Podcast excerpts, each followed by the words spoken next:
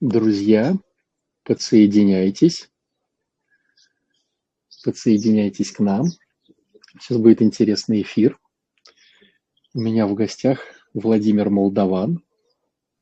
Молдаван – это не национальность, а это, это фамилия такая. Да, Володя? Да, это такая, это такая классная фамилия. Сейчас я, друзья, создам чатик, и вы там будете, если что, нас спрашивать. Вот. Но только в начале, чтобы мы все убедились, а напишите, пожалуйста, из какого вы региона и как слышно, как видно, чтобы мы понимали, а, что здесь происходит. Напишите, пожалуйста. Вот, Курск нас слышит, Москва слышно, видно, СПБ видно, слышно. Так, Тверь все хорошо, Московская область все отлично. Москва, Ленобласть, Сыктывкар. Вот приятно, когда столько народу с разных уголков земли. Петрозаводск, Воронеж, Дивеево, Москва, Дмитрово, Пермь. Вот, как все здорово. Все видно и слышно, да. Самара, Вена. Ну, здорово. Итак, сегодня у меня в гостях великий, не побоюсь этого слова, человек, который будет представлять сегодня в нашем эфире реабилитационный центр «Ручей», который находится официально в Питере, но вся реабилитационная программа проходит в Пскове. Ну, если точнее, под Псковом еще в 60 километрах. Это уже такое, можно сказать, место силы, место выздоровления, которое, знаете, как говорят, вот порой слышишь, новый храм построят, и кто-то говорит, вот еще не намоленный, еще вот не такой, потом храм становится все намоленнее и намоленнее, и можно просто туда прийти, трогать его стены, присоединяться к э, прихожанам, и все начинает вот как-то вот само как бы, как, как бы в кавычках само. Вот то же самое и с реабилитацией. Очень многие открывают реабилитационные центры, очень многие ребята пытаются помочь другим, попавшим в такую же беду, но есть очень много нюансов и юридических, и физических, и ментальных, и духовных, которые порой этот процесс сводят, к сожалению, к нулю. Но вот так Господь управил, что реабилитационный центр «Ручей» уже очень долгие годы функционирует, несет э, свою помощь э, бедолагам, которые действительно вот, встают на ноги и ну, показывают этому миру, что они еще полезны, что они еще готовы послужить и Богу, и семьям, и самим себе, и сделать что-то прекрасное и замечательное в этом мире. Ну, в общем, центр обрастает энергетикой такой. Ну, это так визуально. А на самом деле, конечно, это и опытные консультанты, и уже администрация, которая знает, как чего к чему. В общем, центр обрастает своими победами. Вот. В общем, ручей – это классно. А, и вот сегодня мы беседуем с главным консультантом Владимиром Молдаваном, вот, который расскажет столько всего интересного, мне кажется, и замечательного, а я буду интер- интервьюировать тебя, Владимир, а ты будешь все рассказывать. Давай. Да как скажете, батюшка. Хорошо. Тогда первый вопрос, который бы интересовал ну, дилетантов, которые в нашу тему не особо въезжают, но у них очень много боли по поводу своих близких, по поводу того, что они уже устали, потому что зависимый человек, что он употребил, как-то облегчил свою участь. А созависимый, то бишь тот человек, который живет зависимым, он вечно в какой-то агонии. И, конечно же, больше людей смотрят те, которые э, хотят помочь своим близким, друзьям, знакомым. Как, на твой взгляд, первые шаги, э, которые бы вот помогли сориентироваться родственнику, чтобы каким-то образом направить своего близкого, что-то ему сказать, поддержать? Вот. вот самое первое, потому что очень многие же считают, что выхода нет, они устали, они цепляются за любую соломинку и не знают, чего делать. Что бы ты сказал этим людям, которые не сами зависимые, а вот те, кто вот уже уже во все двери стучался, и пока ничего не получается? Ну, ну, мне, наверное, хочется сказать две вещи основные. Сказать-то хочется много, а вот, но основные две вещи, наверное, вот э, если говорить о помощи зависимому человеку, да, с позиции вот родственника, близкого родственника или друга, товарища и так далее, то, ну, во-первых, бессилие а, это не означает бездействие. Просто в концепции выздоровления, да, в концепции помощи зависимым, человек, который родственник, рядом живущий там, да, и так далее, он сталкивается с тем, что его начинают консультировать многие. Он читает книжки про созависимость, предположим, да, он смотрит какие-то лекции, он знакомится, может быть, с 12-шаговой программой для родственников зависимых, Саланон, Снаранон и так далее. И первый шаг программы говорит о, о э, принятии, признании, точнее, признании своего бессилия перед э, зависимым человеком. Вот э, очень важный момент, э, на мой взгляд, интерпретация вот этого слова бессилия. Бессилие это не говорит о том, что я ничего не могу сделать, и я ничего не делаю. Вот потому что, на мой взгляд, очень часто, как раз вот когда я начинаю взаимодействовать с родственниками, я вот с этими моментами сталкиваюсь.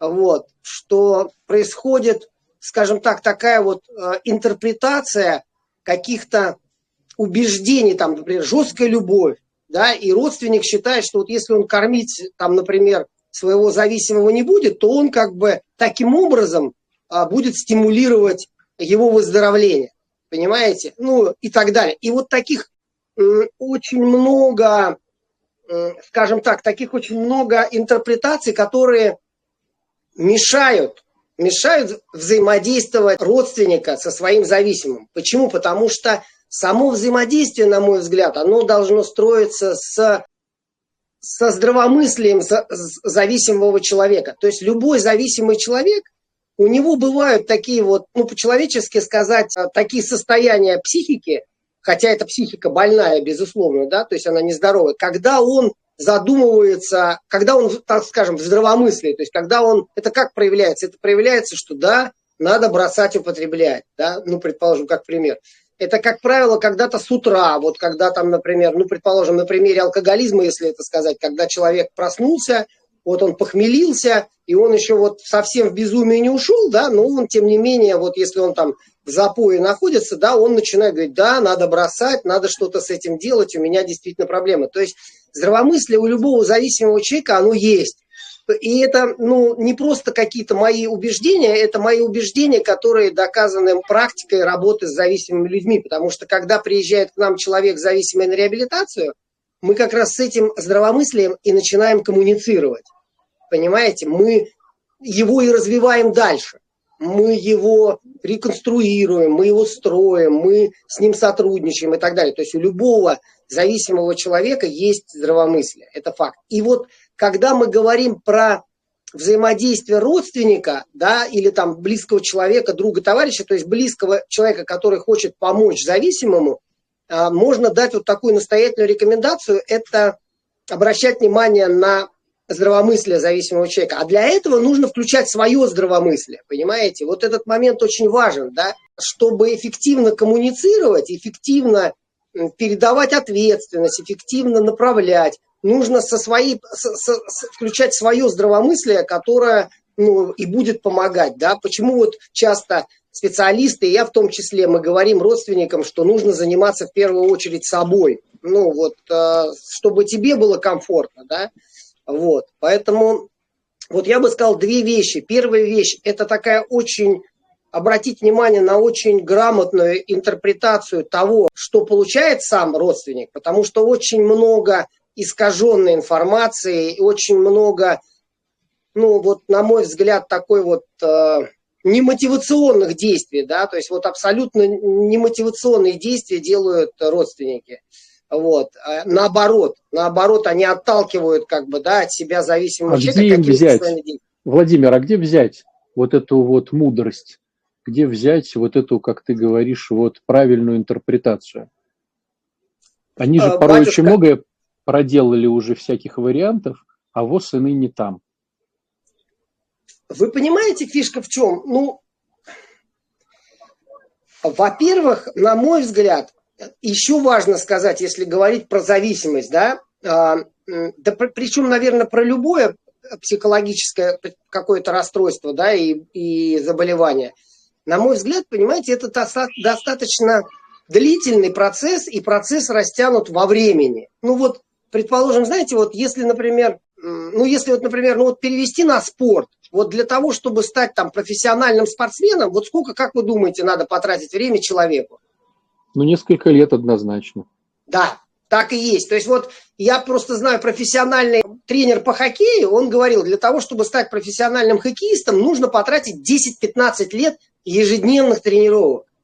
То же самое и здесь. То есть для того, чтобы, скажем так, развивать свое здравомыслие, что я вкладываю в понятие здравомыслия? Я вкладываю в понятие здравомыслия это ту картину мира, та картина мира, которая человеку приносит приятные чувства, да, та картина мира, которая человека, человеку позволяет находиться э, в, э, скажем так, в, в, в зоне удовольствия, да, в зоне каких-то приятных чувств, в зоне радости, в зоне удовлетворения и так далее и тому подобное. Для того, чтобы в этой картине мира находиться, надо эту картину мира создать.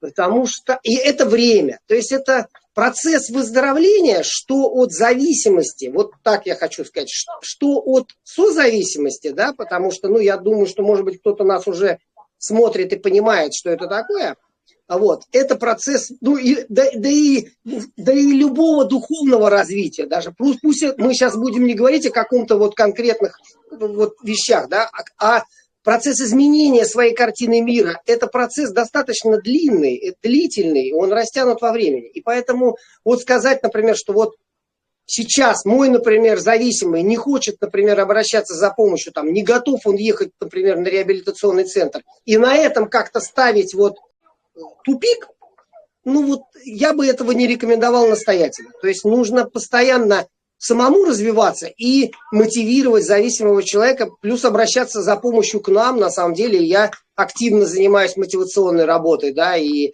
а, часто такое бывает, когда родственники с а, нашим администратором, с Марьяной, у нас Марьяна на телефоне работает, договариваются о моих мотивационных консультациях, и я их провожу онлайн, и, это, и с этого тоже часто начинается. На самом деле это тоже такая, такая скажем, хороший такой мостик к тому, чтобы человек все-таки начал выздоравливать. Я вот сейчас вспомнил пример, ну просто вот э, из практики уже.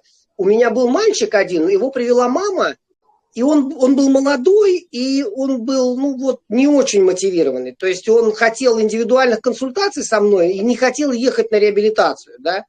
Но я ему говорил о том, что ну, мои индивидуальные консультации, они вот совсем неэффективны по сравнению с тем, что можно достичь в рамках реабилитационного процесса, где я тоже консультирую. Ну, у него вот он не хотел ехать на реабилитацию. Но, тем не менее, мы с ним познакомились, вот, я его проконсультировал, и они уехали вместе с мамой, да, и где-то прошло, ну, наверное, ну, где-то, может быть, год, ну, достаточно долго. И вдруг он звонит, мне напоминает о том, что они были на консультации, и что он созрел ехать на реабилитацию, да. Мы с ним еще раз встретились, он уже приехал один и без мамы, вот, а, и, и он трезвый, он недавно меня поздравлял с днем рождения и делился своей радостью, что он купил, а он молодой совсем, ему 23 или 24 года, ну совсем молодой. И он делил своей радостью, что он купил автомобиль, прислал мне фотку, иномарочка, то есть все как бы вот сам заработал на этот автомобиль и так далее. То есть вот я к чему этот пример вот сейчас вспомнил, что началось это все очень с того, что мама пришла вместе с сыном который, в принципе, не очень хотел ехать на реабилитацию, или, или вот так вот правильно сказать, совсем не хотел ехать на реабилитацию. Он вроде готов был что-то делать, но потому что вот просит мама, любящая, да. Вот, и все получилось, понимаете? Поэтому вот очень важно близким, мне, ну, на мой взгляд, я причем не то, что мне кажется, вот такое слово паразит у меня, я уверен, что близким очень важно понимать, что это процесс растянутый во времени, и бессилие это не говорит бездействие, потому что часто люди просто ну, прекращает что-либо делать, да, потому что вот я бессилен, понимаете? А бессилие это не говорит, э, что я не беру, от, что я снимаю с себя ответственность за ту помощь, которую я мог бы оказать зависимым. Вот, вот смотри, у нас уже в чате пишут какие-то продвинутые ребята, да, про программу 12 шагов, но есть э, некое смущение, ну, родственники, да, типа, а вот неплохо ли бы было нам начать с 12-шаговой программы самим, но есть смущение, что а как это по православному, не по православному, а не испортит ли это мою духовность, вот, и так далее, и так далее. Как твое мнение по поводу того, чтобы э, вот это растянутый во времени процесс для родственника, э, чтобы он сам погрузился в свое тоже понимание проблемы, отчасти выздоровление. Вот что ты скажешь про 12-шаговую да, программу, ну, получается, анонимных созависимых, да, и вообще вот твои шаги, твои рекомендации, да, для них. То есть с чего им начать-то конкретно?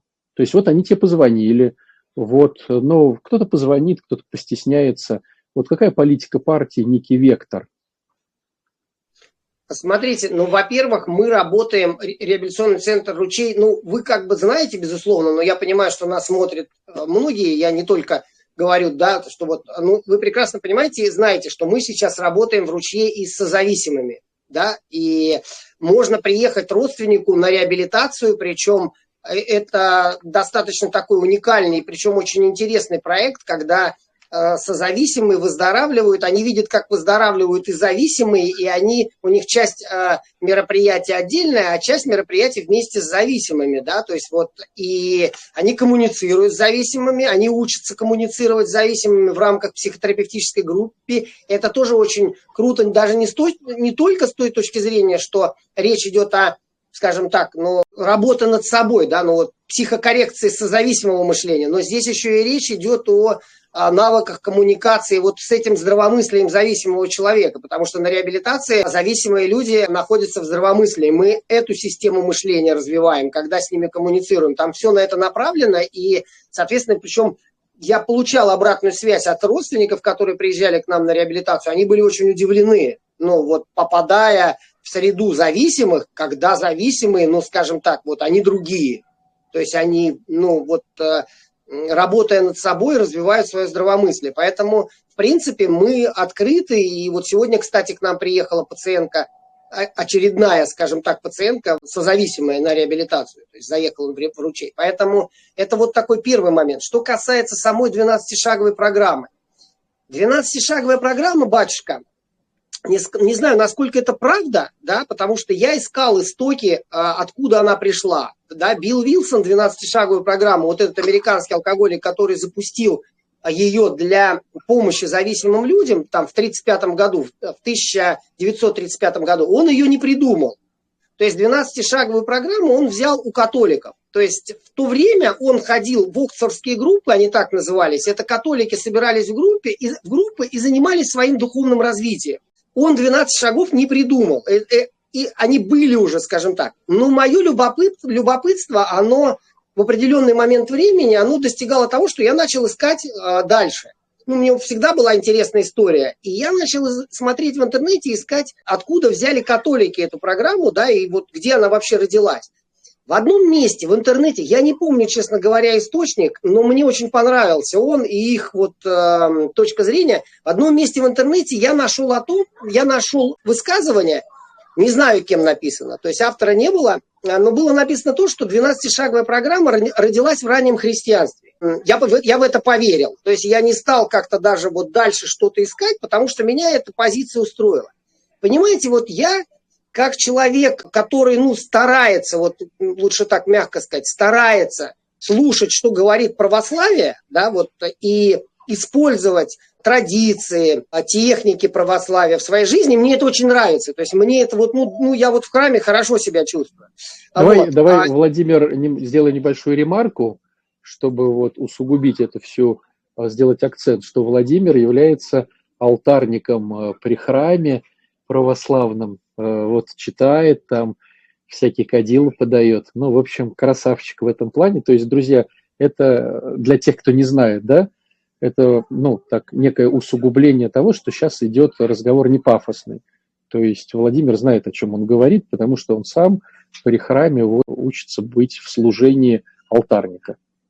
Ну, ну и еще я бы сказал так, что, отче, у нас же реабилитационный центр, который вы создавали, да, А вот, а он, ну, он не может быть ни, не, скажем так, не православным, понимаете? Ну, потому что, как бы, вот, э, ну, это вот так. У нас храм в центре, да, у нас храм в центре, мы молимся, у нас службы, у нас а, сегодня, вчера была служба, приезжал отец Анатолий. Ну, то есть, понимаете, как бы, это с одной стороны, да, а с другой стороны, есть э, вот концепция 12-шаговой программы, которая очень хорошо стала работать не только с, с точки зрения духовного роста, потому что когда-то, до того момента, когда перед тем, как Билл стал использовать ее в терапии зависимости, да, вот создав анонимных алкоголиков, эту программу использовали католики для своего духовного развития, понимаете? То есть ее немножко трансформировал Билл, да, и стал использовать для терапии зависимости через духовное развитие. И поэтому это две вещи, на самом деле, на мой взгляд, которые, ну, они никак не идут в противоречие вот с точки зрения каких-то концептуальных вещей. То есть, если, например, мы в православии говорим, там наоборот очень много вещей, которые говорятся, может быть, разными словами, но философия, понимание одинаковое. Ну, предположим, мы говорим в православии грехи, да, и а, просим у Бога а, прощения за них, да, и помочь нам с ними работать. А в 12-шаговой программе а, грехи называются дефекты характера. Но это те же эгоизм, те же, та же зависть, ревность, э, там, безответственность, гордыня, тщеславие и так далее. То есть если мы здесь э, приходим на исповедь, то в 12-шаговой программе есть шаг пятый. Он звучит так. Признались перед Богом самим и каким-либо другим человеком в истинной природе наших заблуждений. То есть там ну, спонсор, да, то есть другой человек, когда вот зависимый человек э, видит свои дефекты характера как фундамент своих неприятных чувств, да, и работает с этими дефектами характера. То есть, в принципе, это две, скажем так, вот э, две, два мировосприятия, которые в принципе друг друга дополняют. Да? Другой вопрос, что э, Билл Вилсон, когда взял вот эту 12-шаговую программу, программу духовного роста и стал ее структурированно, встроил ее в терапию зависимости, да, он немножко, естественно, преследовал не просто духовное развитие, но он еще и преследовал задача того, чтобы зависимый человек остался трезвый. То есть, чтобы зависимый человек перестал употреблять, и зависимый человек стал счастливый, да? Православие там, ну, как бы, я думаю, что, ну, не мне говорить про православие, но я думаю, что и вы, и а, наши сейчас с вами зрители, слушатели, все прекрасно понимают, ну, вот, э, ну, как бы, что происходит в православных традициях, в православном, в православии вообще, да?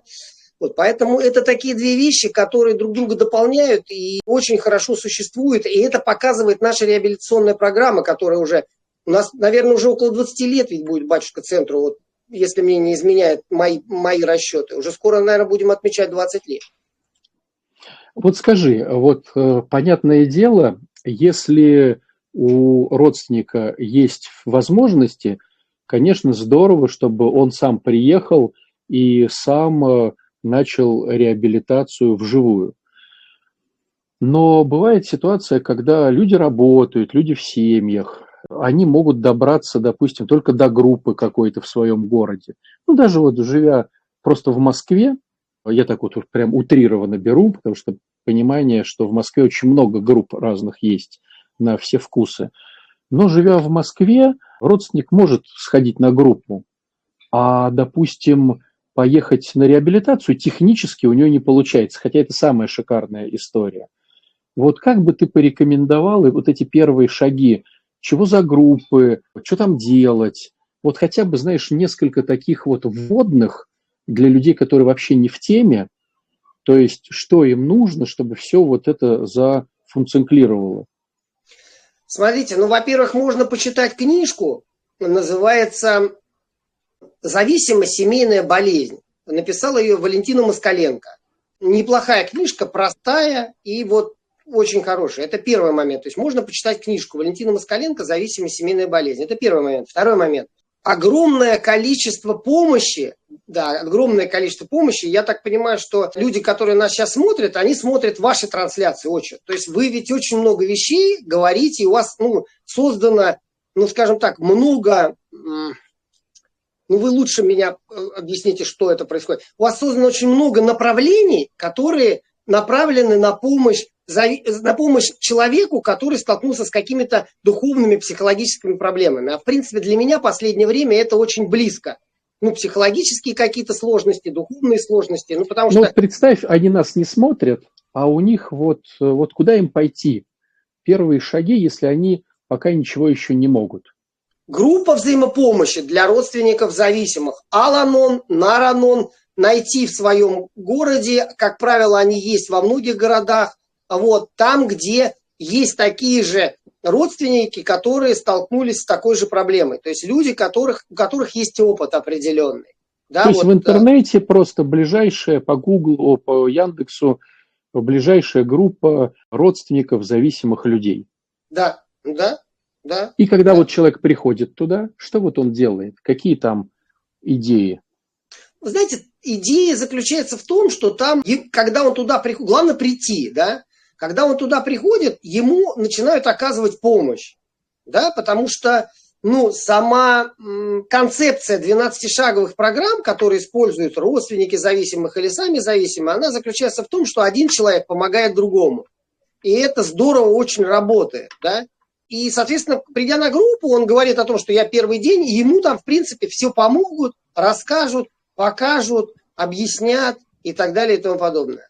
И он, и вот он начинает делать... ходить на эти группы, э, приобретает концепцию здравомыслия, да, о которой ты говоришь, и постепенно-постепенно получается, что он втягивается сам и через это может втянуть своего зависимого человека в идею, что выход есть.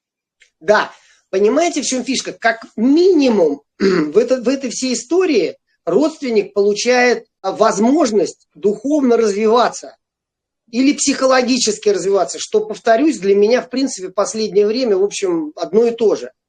Просто суть заключается в том, что, ну, вот мое наблюдение там уже там, ну, и опыт работы с людьми, да, да и пожил я уже, батюшка, а, говорит о том, что в нашем вот в нашем социальной, наш социальный какой-то менталитет такой, человеческий чисто, да, он учит нас обращать внимание часто и много там, предположим, на то, как, как мы одеты, как мы там вот внешне выглядим, да, как мы выглядим социально, да, где мы работаем, да, то есть вот когда встречаются, например, два там давно не видевших э, друг друга там человека, ну там каких-то знакомых, да, первое, что спрашивают, что они спрашивают?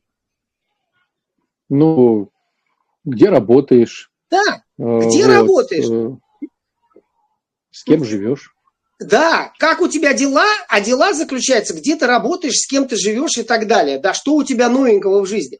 Ведь никто не спрашивает, как работает твоя психика, какие чувства ты испытываешь, насколько ты счастлив в этой жизни, да, насколько гармонично ты живешь в этой жизни и так далее. То есть я к тому, что, ну, к сожалению, к сожалению, вот а, то, ту боль, которую многие люди носят с собой всю жизнь, да, подавляя и даже не осознавая эту боль, она, к сожалению, в них находится. И а, тут проблема-то, на, на мой взгляд, когда человек начинает заниматься своим там духовным, психологическим развитием, да, или там выздоровлением от созависимости, или выздоровлением от химической зависимости, тут речь-то идет о том, что он видит просто гораздо глубже то, что происходило с ним в течение всей э, его или ее жизни, понимаете?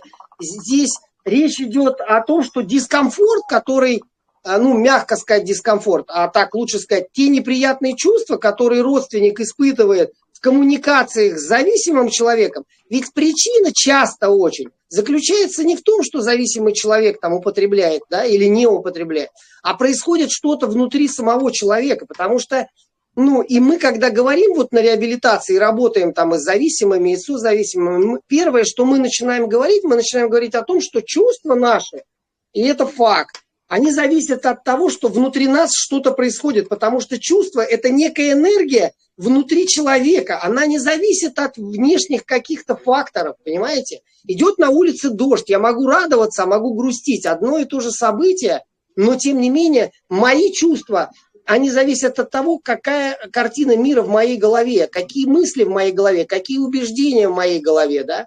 Вот концепция выздоровления, она подразумевает такую гибкость, непредубежденности есть такое слово. Это чтобы чтобы можно было что-то здесь менять, нужно быть готовым к этому изменению. Вот, на мой взгляд, как раз самое сложное вот это. И вот для того, чтобы человек был готов к этому изменению, ему нужно встретиться с таким же, как он, чтобы он доверял. Понимаете? Потому что сколько бы я людям не говорил и не рассказывал о том, что, ребята, можно жить счастливой жизнью, мы умеем делать людей счастливыми, у нас огромный опыт, у нас есть хорошие психотерапевтические техники и программы. И, и, и, соответственно, мы как бы вот специалисты-специалисты, да, и, ну, и это действительно так, потому что, ну, огромное количество людей благодарны, батюшка, и вам, и мне, и мы получаем обратную связь. То есть можно здесь это сказать с уверенностью, там, не особо, скажем так, эм, стимулируя свое тщеславие или гордыню какую-то, да, но тем не менее это просто факт. Вот. И вот здесь вот хочется сказать о том, что вот, вот этот момент, ну, он очень сильно как-то вообще в целом у нас социально не промотивирован, что ли, вот, не промотивирован, нашел, нашел слово. Нет мотивации у человека заниматься своими чувствами, психикой и душой. Вот в чем фишка.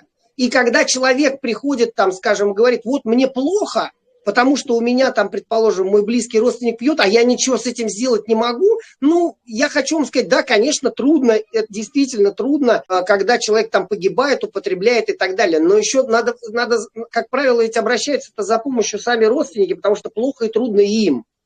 И когда начинаешь погружаться, почему тебе трудно, там, оказывается, очень много возникает э, стоп-факторов, которые стимулируют вот эти неприятные чувства. Это и невозможность построения границ комфорта своего, да, когда зависимый человек ломает границы комфорта другого человека, да, и, и, и нету навыков вот этих построения границ, и не, нет навыков работы с чувствами. Там очень много, может быть, детских психотравм, которые не проработаем, потому что, ну, подавление или насилие, другими словами, да, это, это действительно достаточно хорошая почва для формирования как зависимости, так и созависимости, потому что, в принципе, когда мы говорим про терапию и такое глубинное погружение, я уже на самом деле ну, говорю аддикция, потому что для меня, в принципе, что зависимость, что за зависимость, это деструктивное изменение в психике, которое, по большому счету, одинаковое очень. Там есть какие-то небольшие э, изменения, да, или там отличия, но они совсем незначительные.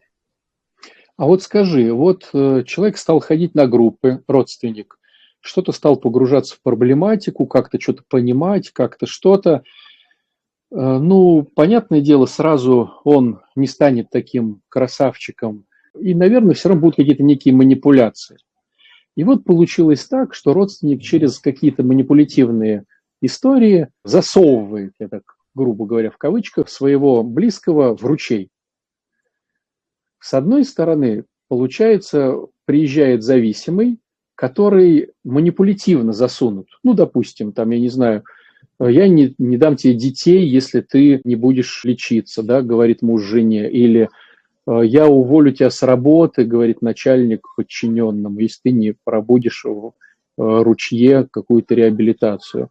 Или там я уйду от тебя, говорит жена мужу, собирая детей в котомку.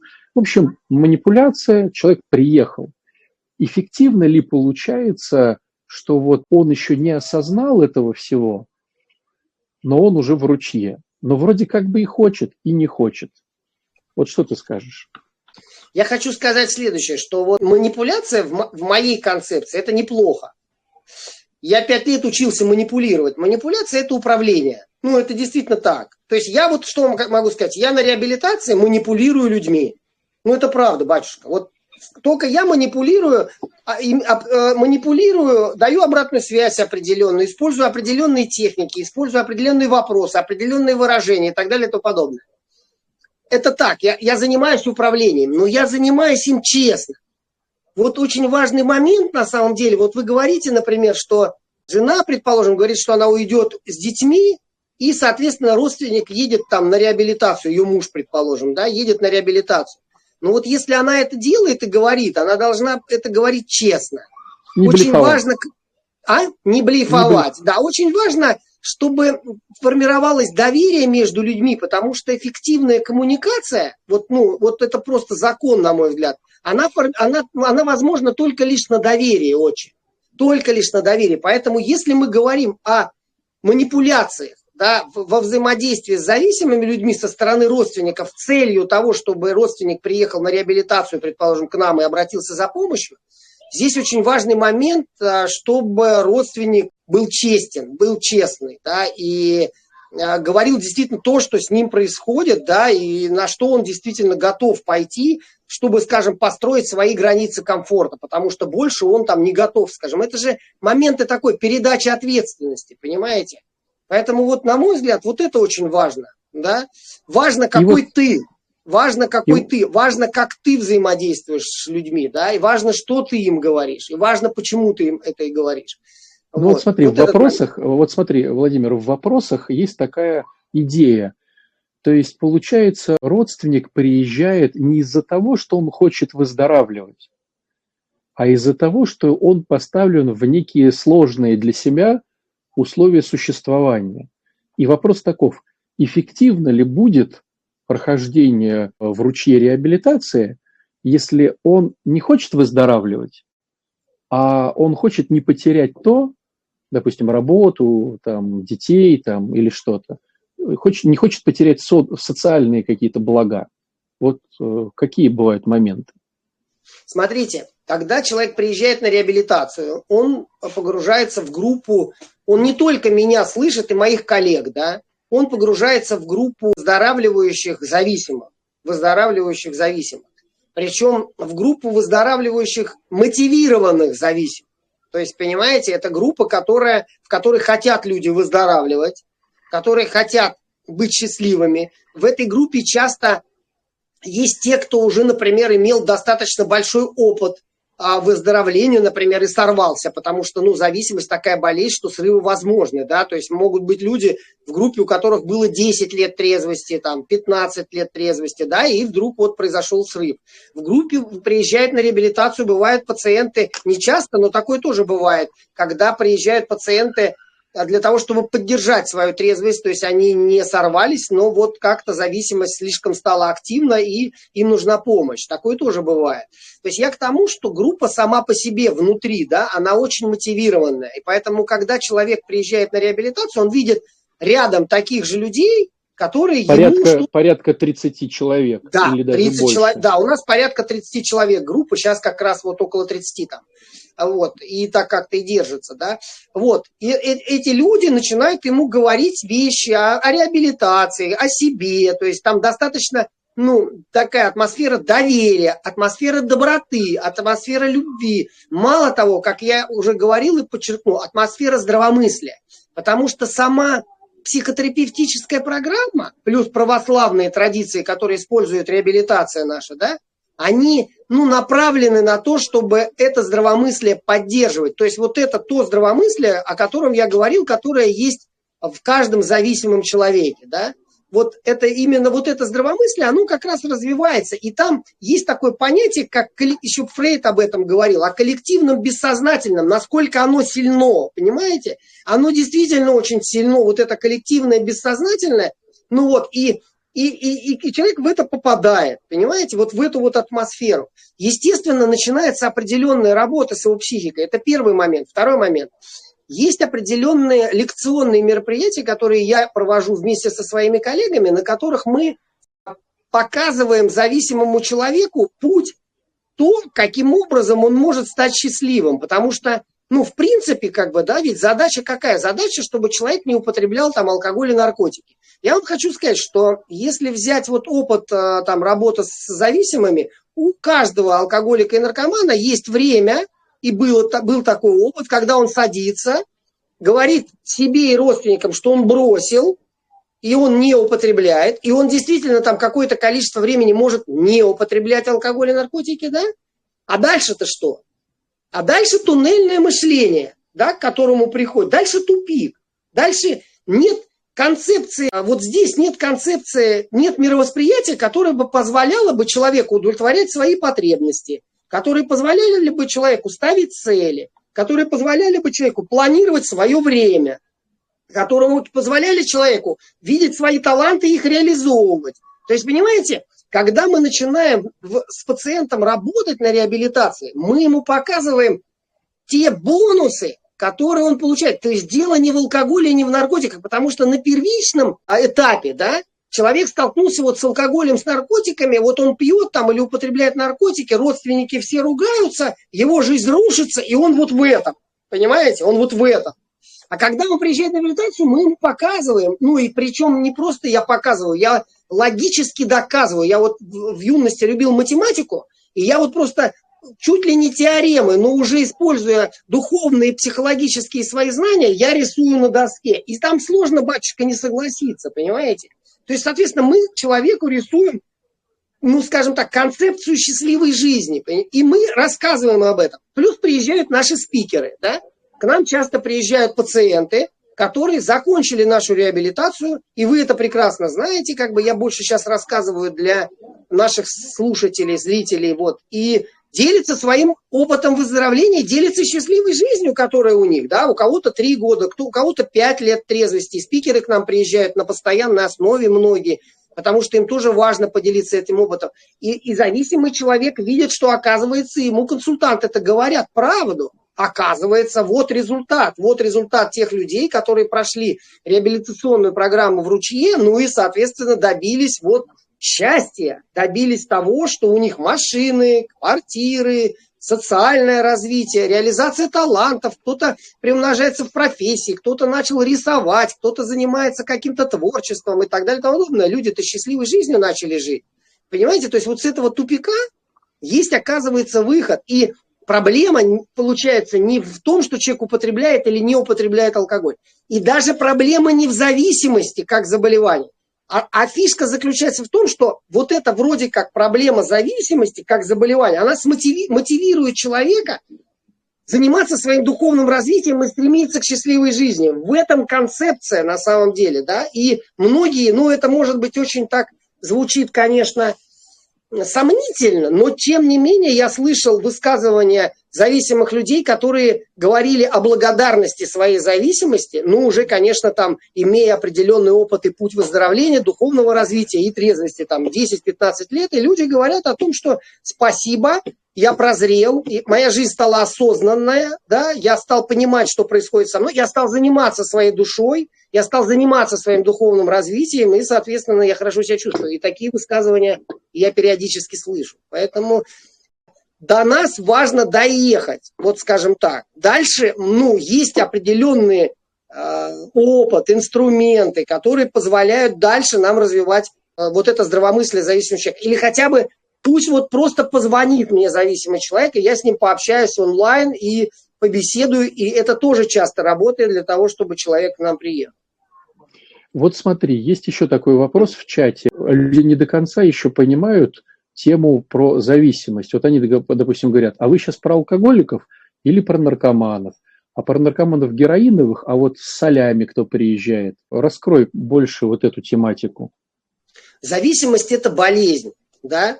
Вот, зависимость – это заболевание. Заболевание, которое м, затрагивает психику, затрагивает физику и биохимию организма. То есть на биохимическом организме происходят определенные изменения у человека, и человек заболевает. Причем происходит это незаметно для человека, и в этом на самом деле большой подвох. Потому что когда-то человек, пока он не заболел, он мог контролировать употребление алкоголя и наркотиков. А болезнь подразумевает невозможность контроля.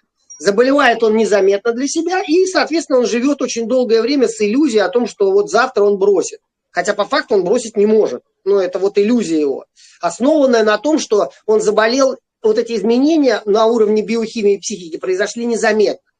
Поэтому это заболевание. Заболевание в том числе психики. Почему психологи там активно занимаются, психологи, наркологи являются психиатрами. Это вот подтверждение моих слов, что это болезнь. Да? Это вот врачи занимаются лечением этой, этого заболевания. Вот. И когда мы говорим про концепцию выздоровления, мы говорим про то, что можно очень, ну, и это не то, что можно, так, э, ну, это, это работает, да, можно в психике создать новую картину мира, грубо говоря. Ну, вот это сложно, конечно, такими терминами оперировать, но чтобы объяснить, можно создать новое «я», которое будет функциональным, которое будет управление человека, которое будет управлять его жизнью, которое будет в том числе управлять его и зависимым мышлением. То есть зависимое мышление часто сами зависимые называют безумие, вот по-человечески, безумие. Что а вот безумие, такое? вот смотри, э, зрители интересуют, в какую сторону работают э, э, темы реабилитации. Безумие в алкоголе, или в наркотиках, или тоже это то же самое, или вот соли. Да, вот вопрос, работаете ли вы с соляными наркоманами или не работаете? Такая разница в зависимости, это вот вещество, соль там, или алкоголь, или какие-то другие наркотики, это просто вот, э, скажем так, разные вещества, которые меняют сознание, да. И даже если мы берем, например, вот возьмем, просто убираем мы вещество, вот когда человек приезжает на реабилитацию, он не употребляет вещество, их нет, да, там остаются люди со, с болезнью под названием зависимость. И мы учим, причем даже определять эту болезнь да, по определенным характеристикам. И вот когда зависимые люди находятся в терапевтическом кругу и определяют свою зависимость по определенным принципам, по, по определенным признакам, батюшка, она одна и та же. Навязчивое мышление, навязчивое мышление, то есть это когда вот пластинка крутится в голове одна и та же, да, Туннельное мышление – это когда человек не видит ничего в этой жизни, кроме алкоголя, наркотиков. Убрали алкоголь и наркотиков, вот он сидит трезвый на кухне, ничего. А дальше-то что?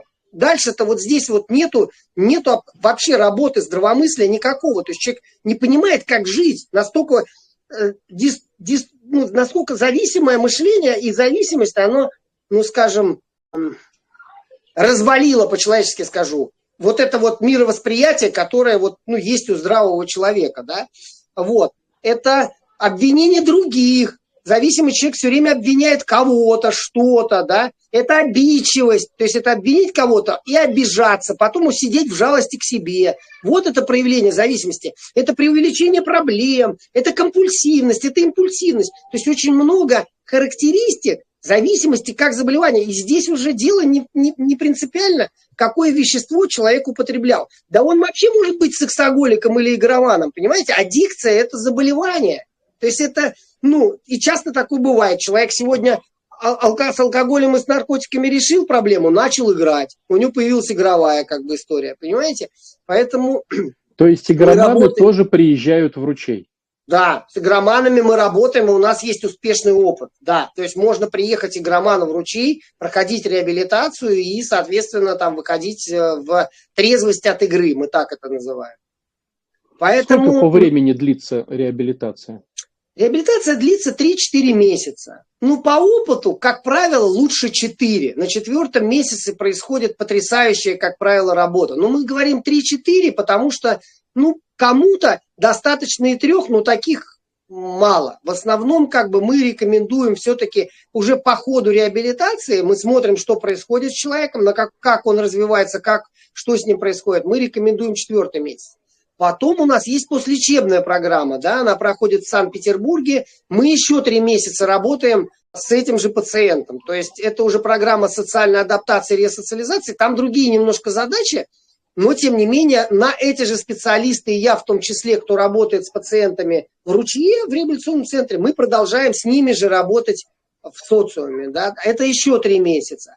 Дальше у нас еще есть программа, она называется волонтерская программа. Она от трех до полугода – а вот когда уже пациенты неделю через неделю, неделю они в центре, неделю они уже в социуме. Ну, как правило, кто-то уже подрабатывает, на работу устраивается, и они вот так постепенно, с одной стороны, себе помогают, с другой, с другой стороны, новичкам, но они еще в терапии а, находятся, да.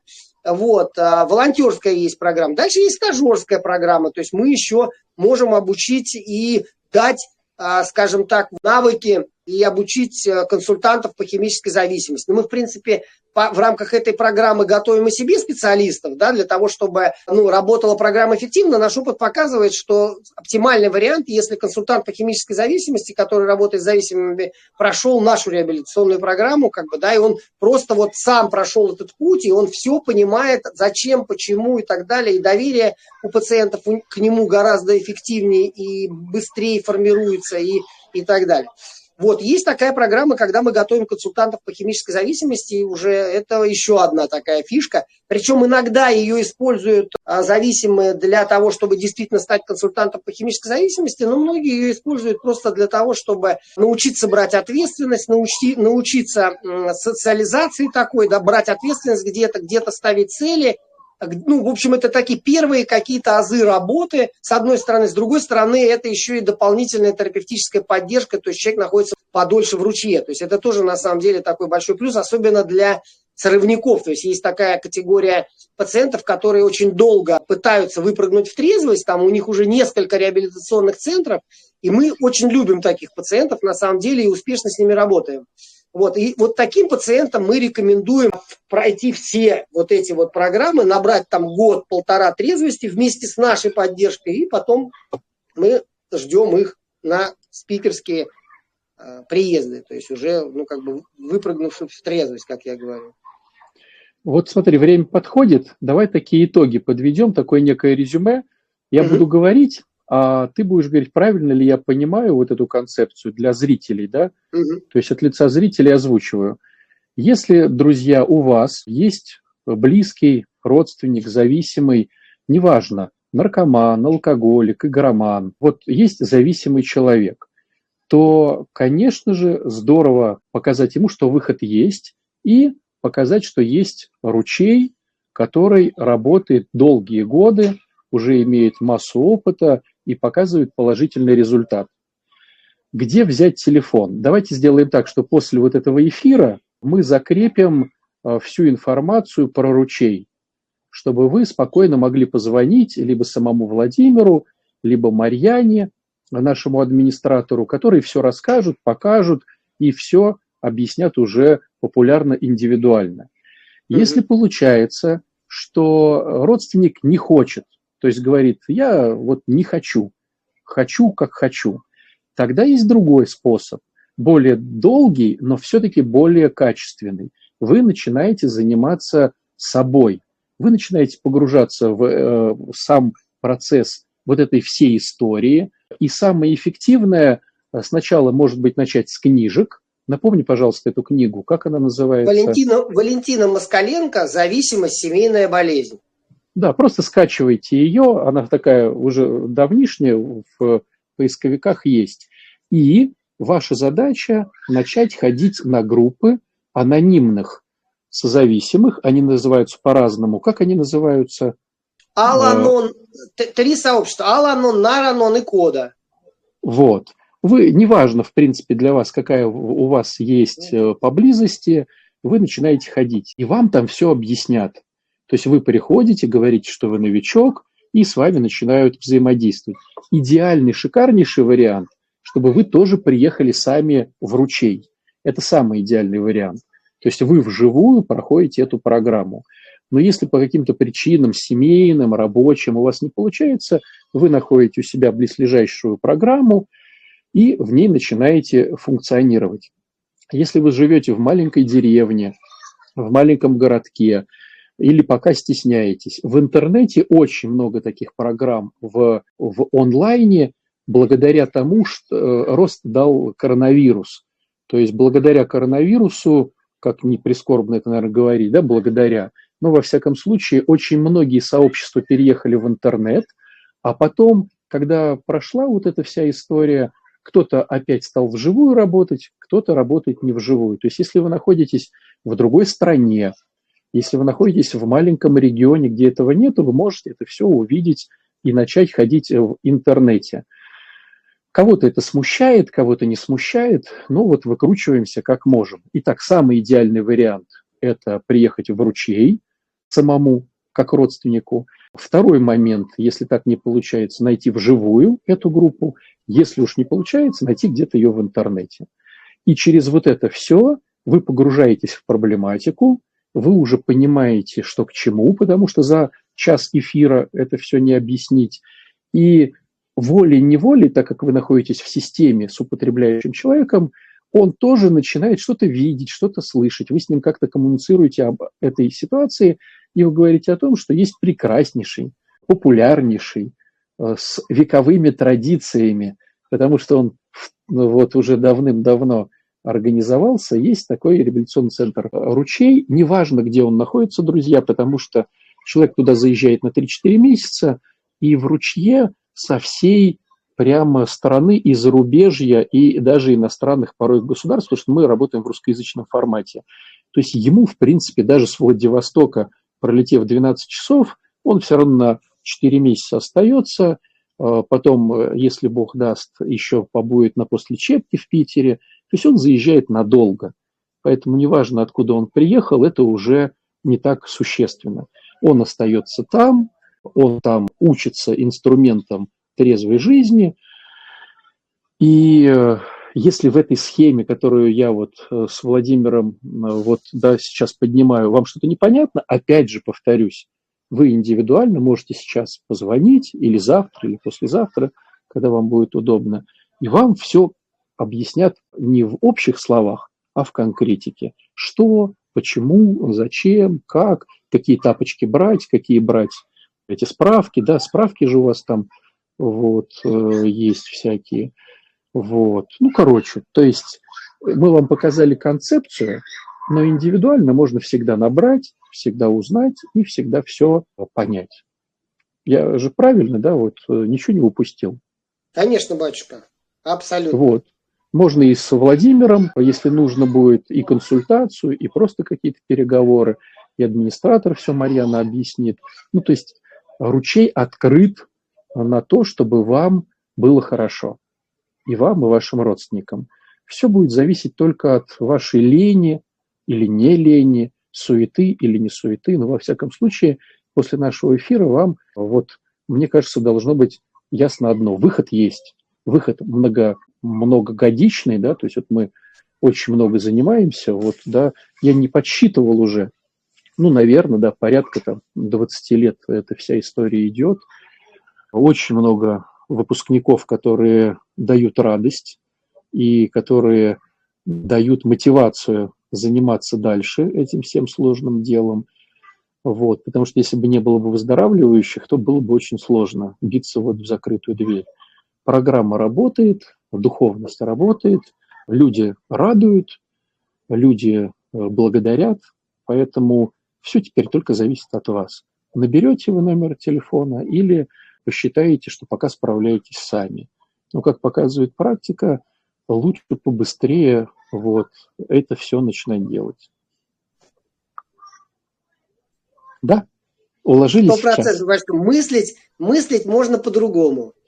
Сто процентов. Да можно более счастливо, более радостно, в общем, трезво, трезво смотреть на все вещи.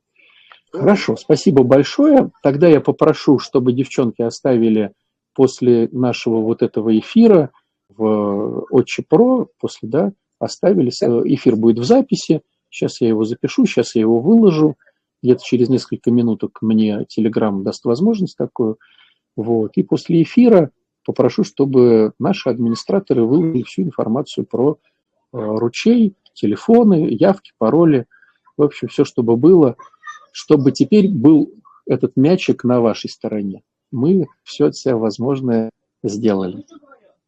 Да? да, мы есть, мы как бы есть, да, я тоже хотел бы, может, пару слов сказать, мы есть, мы работаем, мы готовы помогать, умеем это делать, поэтому, ну, звоните и будем с вами решать сложные задачки, которые с одной стороны кажутся сложными, а с другой стороны потом, когда начинаешь решать, оказывается, они не такие сложные, простые и интересные.